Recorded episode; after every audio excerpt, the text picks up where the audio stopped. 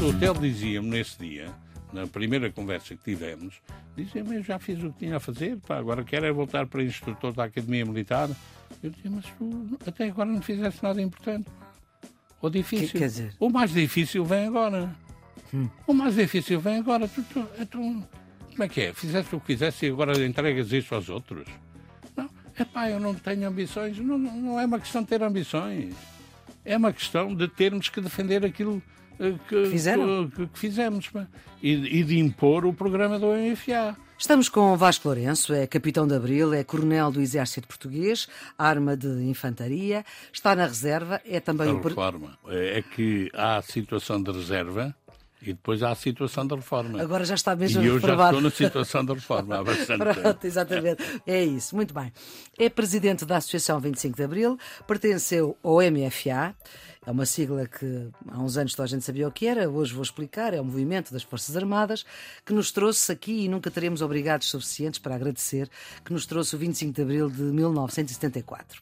Integrou o Conselho da Revolução, até ele se extinguir com a revisão constitucional de 82, é uma matéria que nós já falámos várias vezes aqui no Bloco de Notas.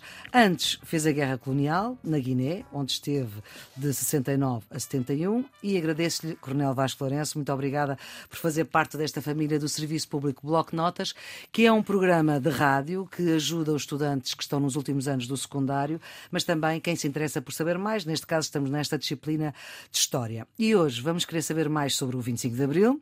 Coronel Vasco Lourenço, já sabemos que estava ah, nos Açores. Quando é que chega a Lisboa? Eu chego a Lisboa às duas da manhã do dia 29. É, é o primeiro avião que vem de Ponta Delgada. Pois. E eu vim no primeiro avião, o Melo Antunes não quis vir, precisava de lá ficar, só, ir- só viria se eu mandasse vir depois, e, e eu mandei-o vir e dois... Uhum. E então, nestes dias, esses dias entre o início da Revolução e dia 29, o que é que pode contar? Por exemplo, eh, nós assumimos eh, o comando lá e convencemos o almirante, o comandante-chefe, eh, a aderir ao movimento e a aceitar as ordens da Junta de Salvação Nacional. Eh, Tivemos que o pressionar no dia 26, ele estava, ah, eu Calculo, em Não- Ponta não- Delgada não se passava não nada, sei não é? bem, não sei bem eh, o programa e eu mostrei-lhe a cópia do programa, até que o rascunho do programa e o homem ficou e depois pediu para... Ficou admirado por já haver um programa, não é? Sim, ele, ele depois, de- a certa altura, diz: Ah, eu sabia que havia aqui elementos do movimento, que foram do movimento. Eu disse ao Sr. Almirante: Vamos ver se nos entendemos. Não foram, são. Você tem à sua frente o responsável operacional, membro da direção do movimento, responsável operacional do movimento, que sou eu. Tem à sua frente o responsável da feitura do programa do MFA, que é o Major Mel Antunes. Portanto, defina-se. Não nos obriga a intervir. E ele, "Ah, eu obedeço a, todas, e- a toda e qualquer ordem da Junta de Salvação Nacional. Eu olhei para o Mel Antunes, assinei com a cabeça, sim senhor, sermos. E acabou a reunião e ele vem ter comigo, por favor, ponha-me em contato com o posto de comando do MFA. E eu liguei, não havia telemóveis, é preciso Claro, ver. Liguei lá para a central telefónica, pedi à menina lá da central, olha, descubra-me aí o, o telefone do posto de comando do, do Movimento das Forças Armadas e faça-me a ligação.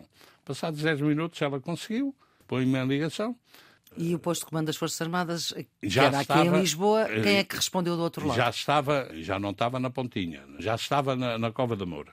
Responde-me o Major Foitinho, que era um elemento do movimento, que eu conhecia muito bem, mas que não era um quadro do movimento. Ele era do movimento, pertencia ao movimento, estava lá, e eu digo, olha, chama-me o hotel, não está, chama-me o Vitor Alves, não está, chama... Epá, não está ninguém, não. Eh, Depois de um grande abraço, então, olha, já que não está assim ninguém, eu vou chamar aqui o almirante, o comandante-chefe, e tu vais dizer ao almirante que a partir de agora ele passa a obedecer ao capitão Vasco Lourenço e ao Major Mel Antunes. E o Foitinho diz-me do lado de cá, eu? Então, mas estás tu aí e eu é que vou dizer isso ao almirante. E eu digo, epá, eu depois faço-te um boneco, um explique-te. desenho para te explicar quando aí chegar. Agora vais dizer isto ao almirante. E eu, eu passei o telefone ao almirante e ouvi o que o almirante dizia. E então, o almirante se dizia, sim senhor, senhor major, sim senhor, senhor major, compreendi perfeitamente, sim senhor, muito ele obrigado. almirante, muito portanto, obrigado. o máximo muito, na sim, Marinha. Sim, sim. Muito obrigado, muito obrigado. Pronto. A partir dali, bem, a coisa funcionou, eh, nós fomos tomar a PIDE no dia 26, A PID lá em... lá em, em Ponta da Delgada. Na praça da Portas da Cidade, onde estava a sede da PIDE. O Mel Antunes fez questão e pediu-me, "Epá, deixa-me ir a mim, que eu Tem um prazer tinha especial. uma ligação muito especial lá e tinha sido muito chateado por eles. Deixa-me ir a mim. Sim, senhor, tu vais, eu fico aqui no quartel-general com uma força para correr se for necessário. Passados 10 minutos, estava-me a dizer, podes vir à vontade. Eu cheguei e, de facto, uma multidão, umas 4 mil pessoas já, na praça da cidade, a vitoriar eh, a liberdade e dizia-me o Mel Antunes com lágrimas nos olhos à varanda a olhar para aquilo. Epá, nunca julguei viver isto. Eu estar em Ponta Delgada, ver uma pequena multidão a dar gritos de vivas à liberdade. Pá. Eu nunca julguei possível isso. Pronto. Eh, portanto, lá tomámos a PID, sem problema nenhum. A seguir, a Legião Portuguesa, aí fui eu tratar. E o, o- lá o chefe da Legião Portuguesa era um coronel que eu tinha conhecido, eu jogava bridge, tinha conhecido, e me tinham apresentado como o melhor jogador de bridge dos Açores, coitado, enfim, era um principiante, mas enfim. Eh, eu Ele, che- o coronel, não, O coronel, esse coronel, e não o coronel Vasco Lourenço. Não, nós, e ele está à espera. Eu telefonei a dizer que ia lá receber as instalações da Legião. Ele está à espera e diz: Mãe, tenho aqui um problema.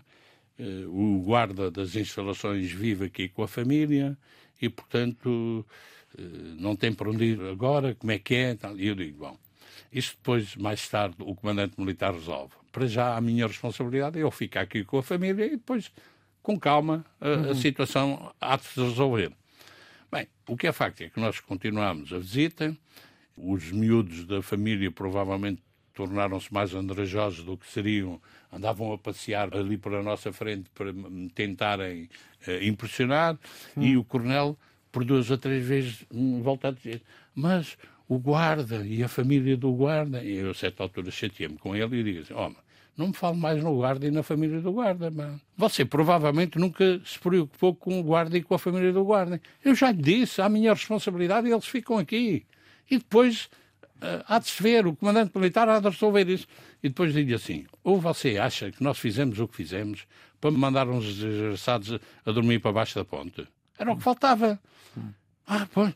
E depois faço este comentário. Se tivesse sido ao contrário, provavelmente vocês não atuavam assim. Não, nós, se fosse ao contrário, nós também, não sei o quê. E eu digo, ah é? Olha, veja o que acabou de se passar no Chile com o Pinochet, que estava bem na nossa memória. Claro, em E, 73. surpreendentemente, o coronel começa-me a tremer à minha frente e diz, não, não me diga, não me diga, não me diga que me vai mandar fuzilar, não me diga. E eu, mandar fuzilar? Você está doido? Mas quem é que já falou em fuzilamento? Está a ver como é que você tem a consciência pesada? Não, com, comigo, ah, eu tenho aqui umas coisas que são minhas, uns quadros, homem, tiro tudo o que é seu, quando entregar a chave. Já não pode vir cá depois tirar, isso depois já é com o comando militar.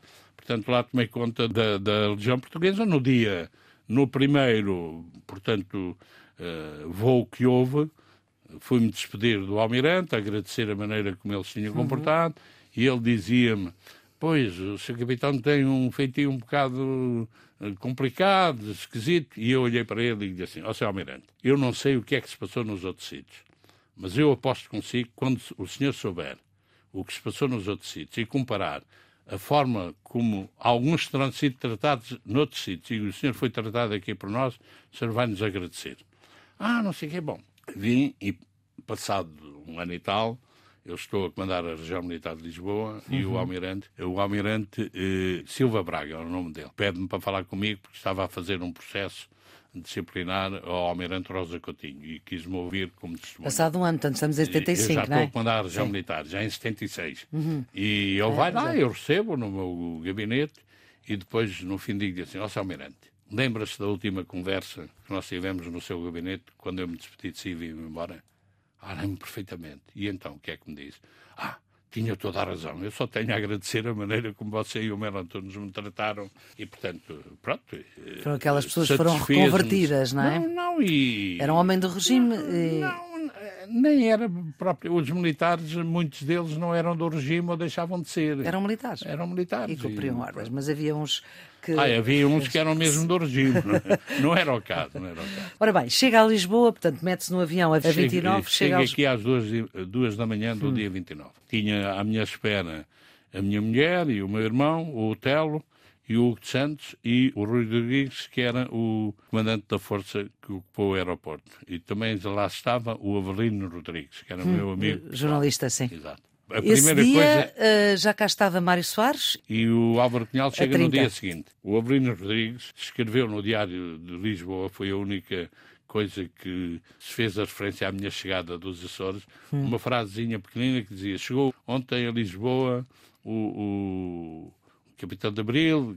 Já e... se chamava Capitão de Abril na altura? Não, o Capitão Flantal. Ah. E, e, o que é facto é que depois ele vem a escrever, mais tarde, num livro que publica, juntamente com Cesário Braga. É uhum. espantoso como a diferença de barulho nos jornais e não só, da chegada de um dos principais elementos do MFA Sim. e dos dois líderes políticos, Mário Soares e Álvaro Cunhal, que foi não, eu, eu de facto lembro-me que a primeira conversa que tenho com o Telo, ele me diz: pá, fizeste-me cá muita falta, ias-me prender aí, para me prender aí uns tipos que falharam a, a missão.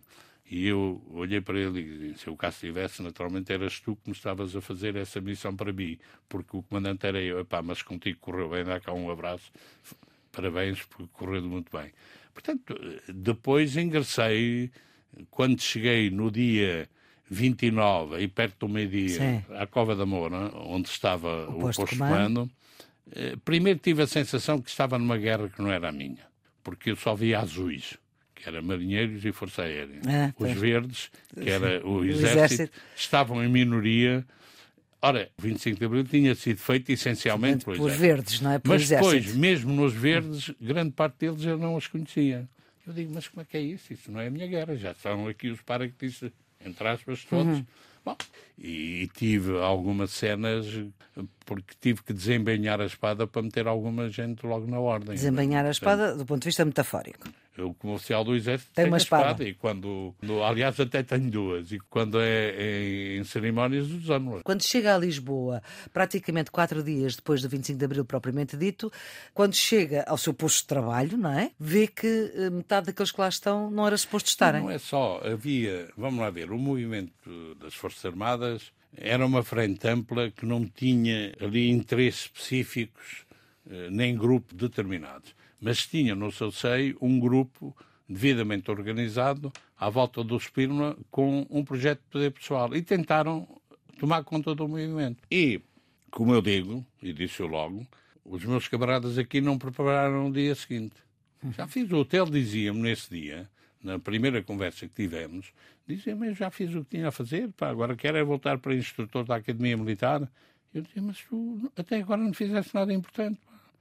O difícil. Que, quer dizer? O mais difícil vem agora.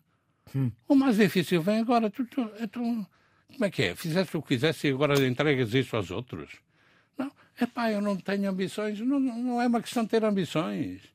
É uma questão de termos que defender aquilo que, que, que fizemos e, e, de impor o programa do MFA. E há, portanto, uma tentativa forte do Spínola de pôr de lado, e já tinha havido nesses dias, aliás, o Charais é que costuma dizer. Franco Charais. O, o, o Franco Charais, que tinha sido um elemento fundamental na uh, elaboração do programa político. Oficial do Estado-Maior, já tenente-coronel, já com alguma experiência maior, é, é ele que monta o posto de comando na Cova da Moura. Porque hum. a malta do posto de comando foi para casa tal e agora não quer saber. Que estava é. na pontinha, não é? É, da pontinha. E, e o Charais costuma dizer o seguinte: eu naqueles primeiros dois a três dias, eu olhava, via os generais e a malta do sistema a esfregar as mãos de contente pá, porque tinham o poder todo nas mãos. E via os capitães, epá, então, tinham feito, eh, tinha servido para fazer como capitão depois começaram a ser substituídos por majores, porque a força que comandaram era superior em termos formais, uhum. superior a, a, capitão, era um oficial superior, e andavam assim, e diz os Xarais, até que chegou aqui o Vasco Lourenço, no dia 29, e desembainhou a espada. E, de facto, eu sinto que fui a besta negra do Spínola eh, e dos spinolistas nessa altura. Ficamos aqui na besta negra de, de Spínola nesta nossa conversa, Coronel Vasco Lourenço, e vamos continuar a conversar do Serviço Público Bloco de Notas. A produção é de Ana Fernandes, os cuidados de emissão de Jorge Almeida e Leonor Matos, a ideia e edição de Maria Flor Poderoso. Tenham um bom dia.